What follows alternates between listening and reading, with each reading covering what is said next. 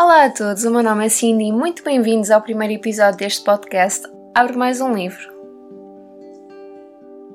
Antes de começar, não posso deixar de agradecer todas as mensagens e sugestões que recebi após ter lançado o episódio da apresentação. Fiquei maravilhada com o vosso feedback e com o interesse demonstrado pelo meu podcast, e a única coisa que eu tenho a dizer é muito obrigada. O livro que trago para este episódio chama-se Essencialismo, de Greg McCowan. Essencialismo é um livro que, tal como o próprio nome indica, dedica as suas 186 páginas ao debate do que é o essencialismo e de como podemos pôr em prática na nossa vida, no nosso dia a dia.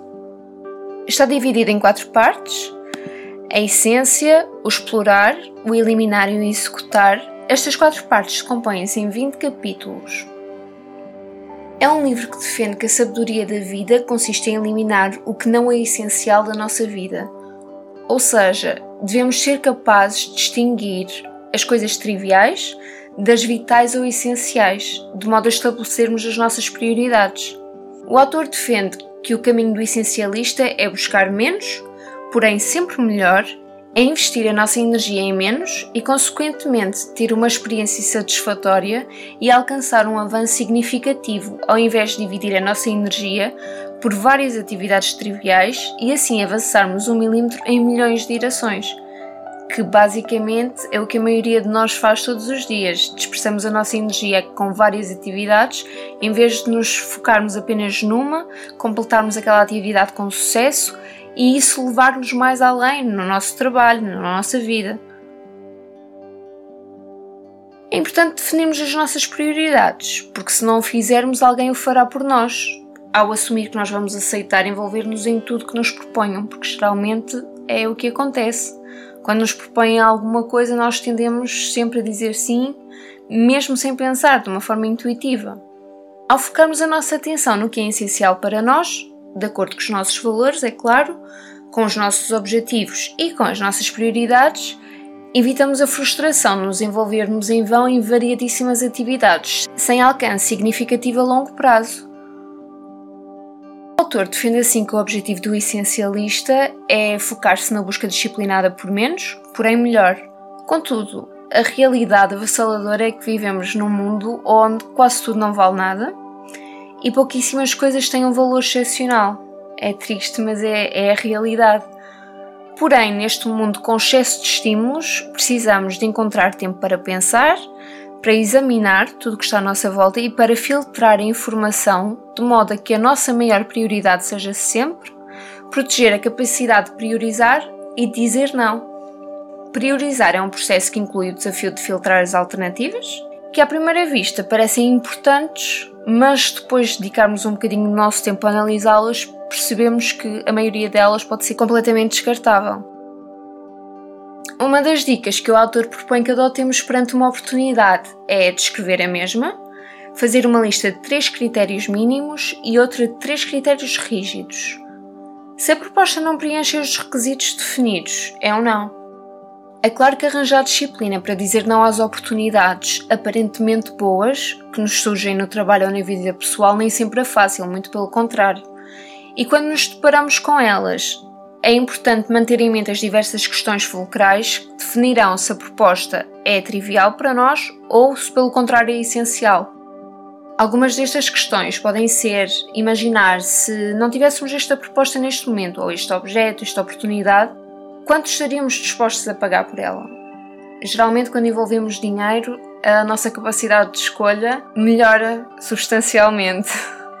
Outra questão poderia ser: estaria disposto a dizer não a outra atividade que eu considero essencial na minha vida para ser execuível ou aceitar esta neste momento?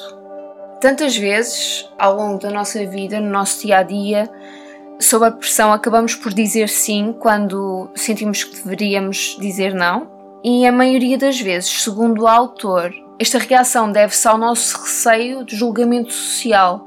E se pensarmos quantos de nós já disseram sim a mais uma tarefa proposta pelo nosso patrão, quando na verdade sentíamos que não tínhamos capacidade para executar aquela tarefa nas horas de trabalho restantes, e isso iria comprometer o seu resultado? Ou quantos de nós já disseram que sim a um amigo, sabendo que não era a nossa vontade fazer determinado programa ou determinada tarefa.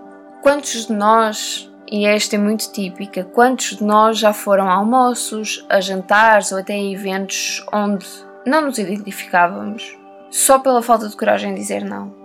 E nós acabamos por dizer que sim, porque é fácil, é fácil dizer que sim.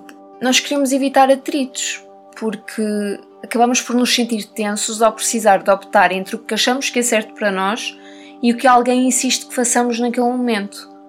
Infelizmente, todos nós temos variadíssimos exemplos na vida em que dissemos sim sobre pressão, e se refletirem um bocadinho sobre esta questão, vão com certeza encontrar vários exemplos.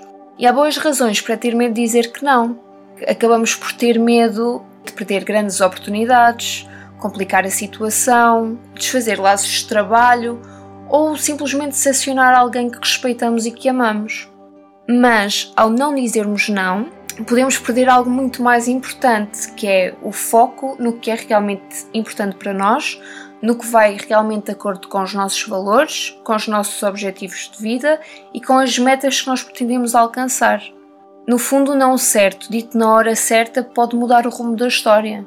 Ao ler este livro, intuitivamente comecei a rever algumas situações da minha vida onde disse sim quando claramente deveria ter dito que não, e pelo contrário, onde disse que não quando estaria aos olhos de todos a desperdiçar uma grande oportunidade. Contudo, eu senti que, de acordo com os meus valores, o meu propósito, deveria dizer não àquela oportunidade. E para ser capaz de dizer não, faça algo que é aparentemente apelativo, é realmente necessário termos os nossos valores e os nossos objetivos bem definidos e perceber em que é que determinada proposta nos vai acrescentar ou não e nos vai colocar um passo mais perto da nossa meta. É preciso questionarmos-nos sempre: será que investir o meu tempo e o meu esforço tão preciosos nesta proposta me vai impulsionar na direção certa ou vai apenas ser um desperdício de tempo e qualidade de vida, resultando na estagnação ao invés do progresso? É importante dizer não e ainda mais importante é saber como dizer não, de modo a não condicionarmos a nossa resposta com receio do resultado. Tendo isto em consideração, o autor dá um número de diretrizes gerais para que o não claro seja sempre mais gentil com um sim vago ou um sim sem compromisso e para que assim tenhamos mais facilidade em dizer não quando sentimos que devemos.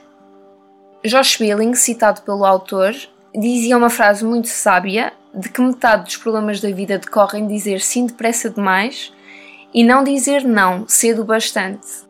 Encantadora, não é? No fundo, todo o livro se foca na premissa de eliminarmos o ruído e fazermos a cada dia, de forma rotineira e mantendo as prioridades sempre presentes, apenas o essencial e obrigatório que nos aproxime um pouco mais do amanhã melhor.